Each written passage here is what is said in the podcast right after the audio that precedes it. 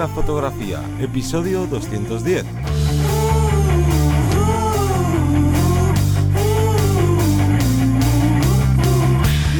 O bienvenida al podcast que te enseña a vivir de tu pasión, es decir, vivir de la fotografía, donde semana tras semana te traemos todo lo relacionado con el mundo fotográfico como negocio, ya sea esa parte de marketing, de búsqueda de clientes, de posicionamiento online y un largo etcétera. Me voy a presentar, yo soy Johnny Gómez y conmigo y contigo tienes a Teseo Ruiz. Hola, buenas. tema que traemos hoy es el- la iluminación, así a grandes rasgos, porque hay que entender todas las cualidades que tiene la luz para poder pues, moldearla, digamos que a nuestro gusto. Y es que al final, si controlamos y entendemos la luz, podremos ser más creativos.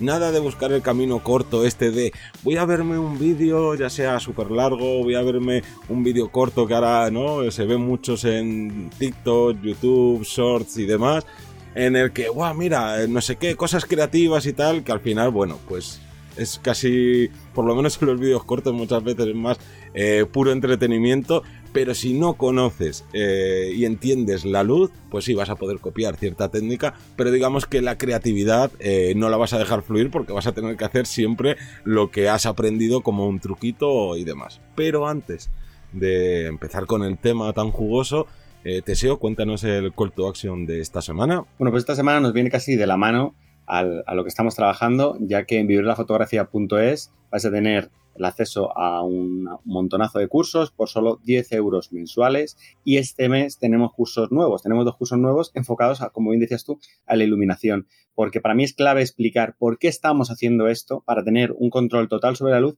y luego poderlo replicar en cualquier situación con diferentes elementos, a lo mejor no tienes el mismo flash, no tienes la misma eh, localización, no tienes el mismo modelo. Bueno, pero esto no te va a impedir, impedir realizar la sesión eh, o sobre todo trabajar la idea a nivel creativo, a nivel también eh, lumínico. Para ello, dos cursos nuevos. Uno que se centra sobre todo en la iluminación dramática de un espectáculo, en este caso de un espectáculo circense, como con diferentes esquemas de iluminación vais a poderle sacar todo el partido eh, a dos modelos que se van a colocar en un aro y van a hacer un espectáculo. Entonces esto nos puede valer para sacarle, como digo, ese extra a un toque más dramático, más espectacular y eh, todo esto con una voz en off explicando por qué se hace, a qué distancia está cada flash, por qué utilizo esta potencia, por qué estoy usando estos planos y recordar, según voy disparando, se va viendo la foto real, como está saliendo. O sea, ahí no hay, no hay ni truco ni cartón, como se suele por este lado tenemos el curso y por otro lado tenemos otro curso que sigue trabajando esta parte de iluminación creativa donde con diferentes elementos eh, creativos eh, vamos a crear escenas mmm, que por lo general sería prácticamente imposible si no lo hiciéramos así, ya sea por el color, ya sea por la forma de la luz, ya sea por la imagen que se está proyectando. Bueno, son diferentes ideas creativas que, repito, podemos copiar exactamente, pero a la hora de copiarlo tenemos que entender qué se está haciendo, por qué está poniendo estos parámetros, por qué está esta distancia a la luz, que es importantísimo. Ahora veremos dentro de las cinco cualidades de la luz, ¿no? La, distancia, eh, la forma, la potencia que tenga esa luz. Bueno, todo esto va a estar bien explicadito, bien resumido y adaptado para poderlo consumir de forma, o sacarle todo el partido, desde vivirdelafotografía.es en nuestro apartado de la academia. Y dicho esto, ya podemos comenzar a desgranar estas cinco cualidades que, que, tiene la luz y vamos a empezar por la que es una de las más fáciles de entender, pero también una de las más importantes, que es la calidad que tiene la luz, ya que la luz puede ser dura o puede ser suave, que esto al final lo que lleva es que, a, que cuando vas a hacer, por ejemplo, un retrato, pues el modelo, la modelo va a tener unas sombras duras o suaves. ¿Cómo podemos modificar esto? Pues haciendo que el tamaño de la fuente de luz sea más grande o más pequeño. Me explico. Si tú vas a hacer una fotografía a una persona que mide un metro setenta y quieres que la luz sea muy suave, tendrás que poner un modificador al flash o tendrás que tener una luz natural que esa fuente sea externa o sea natural como puede ser el sol sea eh, lo más grande posible y por tanto genere esas sombras o te dé esa, esa luz suave.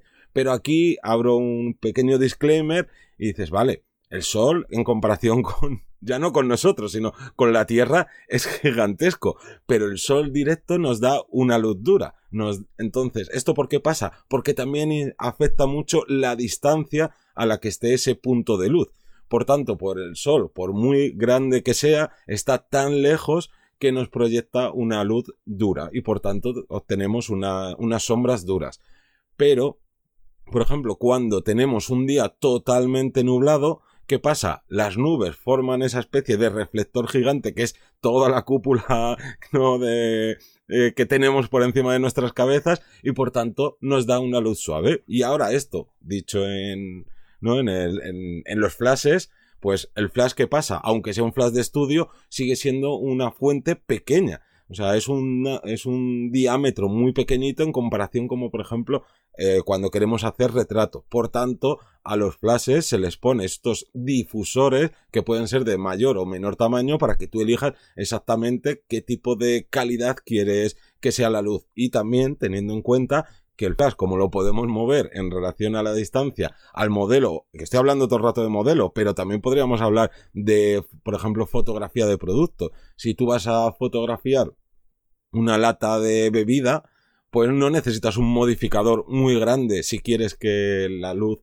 sea suave, porque la lata ya es pequeñita. Por tanto, a la mínima que le pongas algo, ya lo, ya vas a obtener este, esta luz suave. Que al final hablo sobre todo de, de conseguir luz suave porque sobre todo al principio es la que más es la que más gusta, ¿no? Cuando quieres hacer fotografías, pues un poco lo que hablábamos antes, de que eh, llega un momento en que quieres ser más creativo o quieres hacer otras cosas y empiezas a utilizar luz dura, porque claro, cada tipo de luz depende de su cualidad, de su calidad, pues te va, digamos, a llevar hacia un lugar o te va a dar una atmósfera completamente distinta. Yo aquí incluso te añadiría algún ejemplo más. ¿Cuántas veces nos ha pasado de haber copiado, de nuevo, hablo de palabra copiar, eh, un esquema de iluminación que hemos visto en TikTok, en un reel, en lo que sea, y resulta que a mí no me funciona, no me sale igual. ¿Por qué? Pues porque tenemos problemas de no entender la luz. Os pongo el ejemplo, el típico de cojo el cacharrito para secar la pasta, ¿no? Para que tiene un montón de agujeritos, o cojo algo que me valga para filtrar eh, y veo al chico de turno o a la chica que coge un móvil, le pasa la luz y deja los dibujitos en la cara y toma la fotografía de otra persona con los dibujitos. Eso está genial. Claro, voy a hacerlo yo con un flash de estudio y no me sale. Anda, no me sale. ¿Y por qué no me sale? Claro, porque a lo mejor el tamaño de la luz, en el caso del, del flash o de la luz del móvil, es muy, muy, muy pequeño. Estamos hablando a lo mejor del tamaño de una uña, ¿no? Algo muy pequeñito. Sin embargo, la del estudio es mucho mayor y no me sale esa forma o no me sale tan, tan definido. Entonces, esto de entender por qué el tamaño de la luz, cuanto más pequeña, las sombras son más duras y si no hacer la prueba en casa, con una linterna, no tiene nada que ver una linterna que la luz que entra por mi ventana. Entonces, a partir de ahí, bueno, voy a crear unas sombras a mi gusto, como dices tú, más fuertes, más, más blandas. Y no solo eso, eh, me voy a hacer fotografías a la naturaleza y yo sé el día clave para hacer esas fotos porque busco un día nublado para que se reparta la luz o me, toca llevarme un 5 en 1, un reflector, para que la parte interior, ese tamizador que viene, mm, eh, para así decirlo, como de nervio interior, ponérselo encima de las setas. Ahora que es muy temporada de recoger setas, bueno, pues voy a hacer fotos a todas las setas que vaya a recoger. Vale, pues le pongo ese tamizador que da la luz suave y ya estoy haciendo que ese solazo o ese momento de luz que a lo mejor incluso ya está tamizada, pero lo quiero aún más, puede ser mucho más suave control sobre la calidad de la luz nos ofrece la versatilidad de tener eh, más posibilidades de jugar como nosotros queramos a nivel creativo. Pensamos que a nivel creativo siempre es color, cosas raras. No, no. Creativo es que tú puedas crear tu obra como tú lo tienes en la cabeza, a partir de, la luz que tengamos. Y, dicho eso, me metí al segundo punto, que sería eh, la cobertura de la luz. Hemos dicho la calidad, ahora vamos a la cobertura. La cobertura sería la cantidad de espacio que hay entre la luz y el sujeto. Quiere decirse cómo nos arropa esa luz. Igual, error de principiante, no saber la ley inversa al cuadrado, que suena así muy rimbombante, pero yo siempre lo intento explicar de una forma más sencilla. Tendemos a pensar que el doble de algo siempre es el doble. Me explico. Yo te disparo con el flash, por ejemplo, a esta distancia, está todo perfecto, ¿vale? Me pongo al doble de distancia, en vez de un metro me pongo a dos, pues tengo que poner el doble de potencia. En vez de a dos metros me pongo tres, pongo tres veces de potencia. Y eso es un error. La luz va creciendo a nivel al cuadrado. Quiere decirse que lo que al principio es un bloquecito es un metro, después son cuatro, después son nueve y se va ampliando. Esto nos da cierta posibilidad de jugar. Si no fuera así, no podríamos jugar tanto con la luz. Entonces, os pongo un ejemplo. A mí, esta cobertura de luz me permite, con un fondo blanco, convertirlo en negro. ¿Por qué? Pues porque lo que hago es jugar con la luz, con esa caída, que al principio es muy grande. La luz hay al principio en ese golpetazo o ese inicio de salida, sale al 100%, luego se queda en el 25, luego se queda en el 17, en el 11, se va reduciendo y realmente en los siguientes metros, a partir, metros o centímetros, me da igual cómo lo mida, pero a partir de la mitad, de cierta distancia, la caída de luz es muy suave y esto nos hace eh, que, bueno, pues consigamos con esa suavidad iluminar todo por igual, al sujeto, al fondo. Entonces, ¿qué nos vale, ¿para qué nos vale esto? Si yo disparo con una luz muy cerca, me da igual que sea flash, me, podría ser la luz de mi ventana entrando, eh, incidiendo sobre mí de forma dura, ¿vale? en este caso, si yo tengo la luz eh, cerca, muy, muy cerca de mí, voy a conseguir que al exponer correctamente la cara para que no se me queme, se reste toda la luz que hay en el ambiente, porque hay mucha sobreexposición en el rostro, por ejemplo, y así consigo el fondo completamente negro. Cuanto más cerca esté la la luz, perdón, al sujeto que vayamos a iluminar, mayor contraste hay. Los negros van a ser más negros y los blancos van a ser más blancos por la diferencia eh, lumínica en la caída de la luz. Al revés, yo quiero que todo sea homogéneo, quiero que llegue la luz y que todo quede igual repartido. vamos a intentar tener la luz mucho más separada. Fijaros en vuestra habitación, vuestro salón, donde estéis. La luz que, que incide por la ventana y según va pasando los siguientes metros es prácticamente la misma. Se ve apagadilla la habitación, por así decirlo, pero es muy homogénea. Sin embargo, yo me voy al inicio de la ventana y ahí se nota el golpe de luz. Por ejemplo, que siempre hablamos de flash, pero no necesariamente tiene que ser el flash. Lo que pasa es que el flash es más fácil de controlar porque es una luz que nosotros ponemos y, decidimos qué potencia tiene. ¿Vale? Entonces, la cobertura de la luz es tan, tan importante como la calidad a la hora de tener control y ser más creativos con la, con la fotografía que vamos a, disparar. Claro, y ahora enlazamos con este siguiente punto, que es el color de la luz. Y cojo este último que has dicho de eh, de no solo esto es con flash, ya sea de mano, sea de estudio, ya que eh, tenemos que entender perfectamente cómo funciona la luz, aunque solo trabajemos con la luz natural que nos dé el sol en ese día o con la luz que entre por la ventana y demás. ¿Y por qué hablo esto? ¿Por qué digo esto dentro del color de la luz?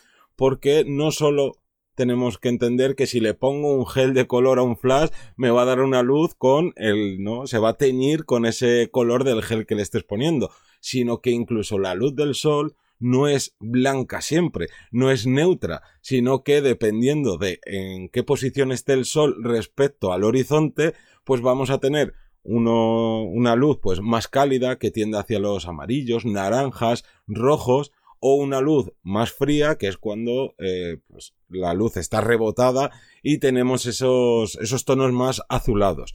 Y esto es súper importante, más allá del tema de flash, porque claro, si tú quieres conseguir una fotografía con unos colores reales, si tú tienes el balance de blancos eh, puesto en automático, pues la cámara lo mismo lo que intenta quitarte es esos colores bonitos del amanecer o el atardecer. Ahí ya no puedes decirle a la cámara, oye, balance de blancos automático o al revés, decir, oye, mira, el, el atardecer o el amanecer que hay es bonito, pero lo quiero potenciar más. Pues ahí tienes que entender cómo funciona el, balance de blancos manual de tu cámara para decir, si lo quiero todavía darle como más que parezca ese candilazo precioso, pues venga, le digo que estoy en sombra y entonces lo que hace la cámara es potenciar los colores cálidos o al revés. Oye, quiero generar esa sensación de noche americana que básicamente se dice noche americana porque en las películas lo que hacían era de, oye, grabar de noche es mucho más costoso, tenemos que ir con flashes,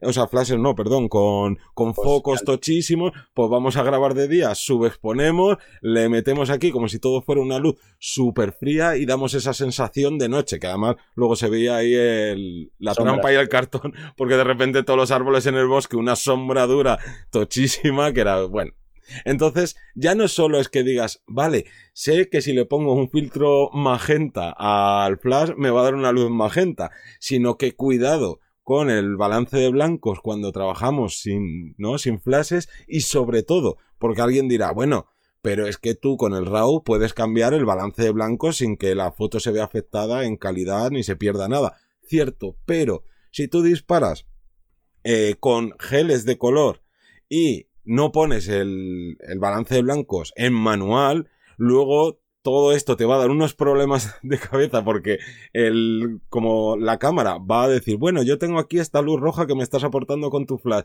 y luego en el fondo estoy viendo esto, entonces te va a hacer unos cambios ahí horribles que luego en edición a veces va a ser casi imposible de, de corregir o te va a llevar un trabajo extra. Así que mm. muy importante también entender que la luz también tiene color. La cuarta característica, que para mí yo creo que es una de las más olvidadas, sería la dirección de la luz. Igual, ¿cuántas veces he visto? No, yo coloco la luz aquí a la altura del modelo. O coloco, la coloco aquí porque he visto en el vídeo que la ponen a, a esta distancia. Ok, la distancia está bien, pero ¿hacia dónde está la luz?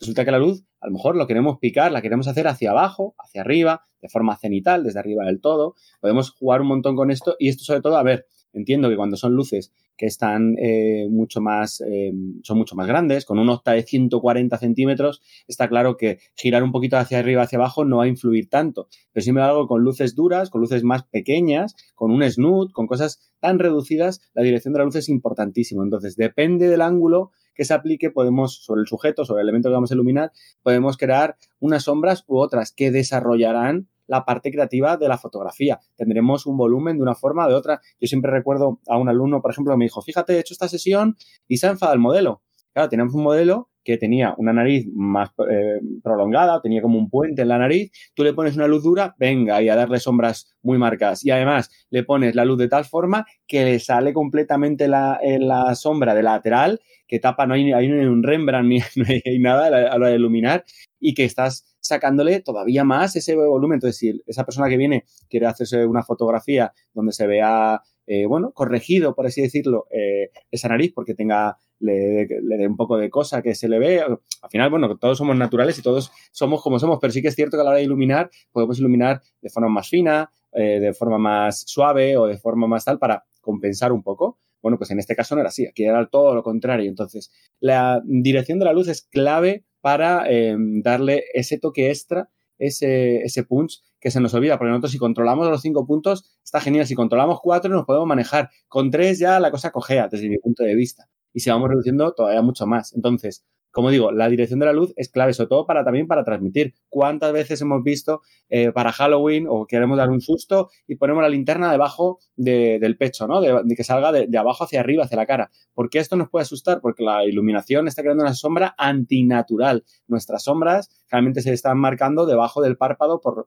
porque el sol está arriba. Aquí es al revés. Aquí el párpado se ilumina porque viene la luz desde abajo y realmente la sombra me las está dando dependiendo del volumen que tenga en la cara. Entonces, al ser así, es antinatural y nos transmite ese mal rollo. Gracias a la dirección de la luz tenemos una iluminación que es lo que yo estaba buscando. Si no, no vaya a transmitir mal rollo en esa fotografía. Por poner a de jugar un poco con eso. Claro, o de disimular, como tú decías ahí, eh, defectos que pueda tener a la persona a la que vas a, fotografiar. A lo mejor tiene eh, muchas ojeras y entonces, claro, si le pones la luz mm, arriba, ¿qué pasa? Va a generar sombras su propio, su propio ojo y entonces le vas a resaltar aún más las ojeras. Pues ahí simplemente entendiendo esto, que es bastante sencillo, se lo pone un poquito más a la altura de, de, su cara, tampoco desde abajo, porque si no lo que dices tú va a generar aquí este efecto terrorífico, pero ya estás ahí suavizando ciertas cosas que luego mucha gente termina cogiendo como pues eso, no presta atención a, o la suficientemente, la suficiente atención a la luz y luego le toca en la postproducción, ven, ahora va a hacer aquí el Dodge Chambord o X técnica, que, que, lo podrías hacer desde, desde la propia cámara. Pero bueno, de, hecho, yo siempre destaco que, le faltan hacer los check, quiere decirse. Yo tengo estos cinco puntos, ahora contaremos el, el quinto, pero para, para, dejarlo más claro. Claro, yo es que son muchas cosas para fijarme la sesión. Claro que sí, son normal. No estamos acostumbrados hasta automatizar. Son muchas cosas para conducir un coche. Tengo que estar pendiente de la carretera, de las señales de tráfico, de la, cambiar la marcha, de... O sea, son muchas cosas, pero hay un momento que las automatizamos. En este caso igual, entonces, ¿no será más sencillo empezar copiando cualquier imagen sabiendo que lo estás copiando, que no hay una referencia a nivel práctica, a nivel experimentación y decir, venga, ¿de dónde viene la luz? ¿De izquierda derecha? Tal, venga, lo pongo así. Ahora, ¿qué es una luz suave o una luz dura? Lo pongo así tal. O si yo tengo una idea en la cabeza, vale, mm, puedo tener una idea concreta. Bueno, pues vamos a trabajarla. ¿Qué me gusta más? ¿La luz desde arriba, la luz del medio o la luz desde abajo? Si tampoco hay tantas variantes. Vale, una vez que me ha gustado esto, check. Voy a la siguiente. ¿Qué me gusta? ¿La luz más dura o la luz más suave? Vale, me gusta más esta, check voy pasando y al final tengo el resultado que yo quiero. No es un cortar, pegar porque he visto que, que una foto súper épica o súper llamativa, tal. Sí, sí, pero entiende de dónde viene esa foto. Consigue los checks y a partir de ahí sabrás que para próximas veces si haces esto, tienes esto, obtienes lo otro. Entonces, cuando el cliente te diga, te intente comunicar lo que quiere y si tú le entiendes, ostras, vas directamente y dices, ah, esto es lo que busco, claro, porque tú tienes ese control sobre, sobre estas cualidades de la luz. Y la última cualidad de la luz sería la intensidad que para mí es el que se fija todo el mundo, que es importante, pero es el que se fija todo el mundo, ¿por qué? Porque es el, el que podemos jugar más a nivel monetario. Vale, me quiero comprar un flash de 300 vatios. Esto sería la fuerza que tiene la luz, la intensidad. De 300, no, no, pero me voy a comprar uno de 400. A mí me han dicho que uno de 600, o a mí me han dicho, y venga, a gastar, a gastar. Vale, vamos a entender cuánta potencia necesitas, ¿vale? Porque, primero, si voy a trabajar en un espacio cerrado donde yo voy a estar a oscuras, por ejemplo, es que prácticamente eh, con 100, 150 vatios tienes de sobra a la hora de trabajar a nivel eh, potencia, vamos, con 75 con un flash de mano y con 60 también. Si al fin y al cabo va a ser la luz que tú tienes ahí para trabajar con ello. Otra cosa es que queramos ponerle delante un softbox enorme de 140 centímetros, que todo eso hay que rellenarlo, hay que alimentarlo, como digo yo, y ahí necesitas mucha más potencia si quieres trabajar en ISO 100. Ojo, en ISO 100. Pero yo he trabajado en ISO 400 en estudio y en ISO 800 y no pasa absolutamente nada con focos a lo mejor de luz continua que los tengo con menos potencia. Entonces, la, fuerza de la luz, la intensidad de la luz nos permite, digamos, eh, luchar mejor contra las opciones contra las situaciones de luz en las que no podemos defendernos. Por ejemplo, contra el sol.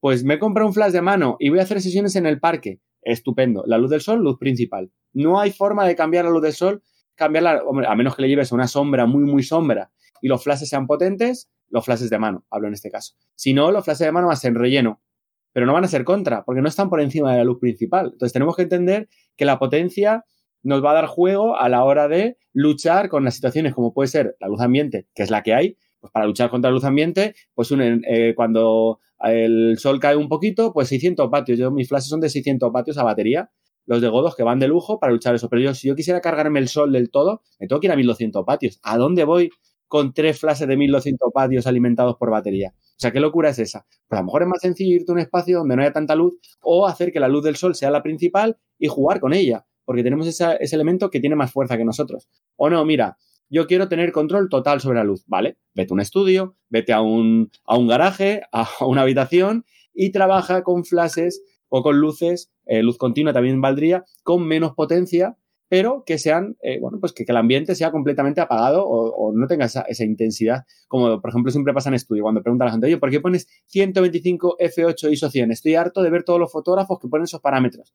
Pues resulta que esos parámetros en concreto eliminan la luz de mi estudio, del, techo, haciendo que se vea la sala completamente negra. Y a partir de ahí, todo lo que aparezca de luz son mis flashes, que tienen más potencia que el techo, por ejemplo. Entonces, la intensidad, la fuerza que tiene la luz es importante siempre y cuando entendamos en qué situación voy a estar y cuánta potencia voy a necesitar, si la quiero como principal, como relleno o como contra. Entonces, cuidadín con esto porque tendemos a gastarnos mucho dinero, pero tampoco sabemos muy bien por qué.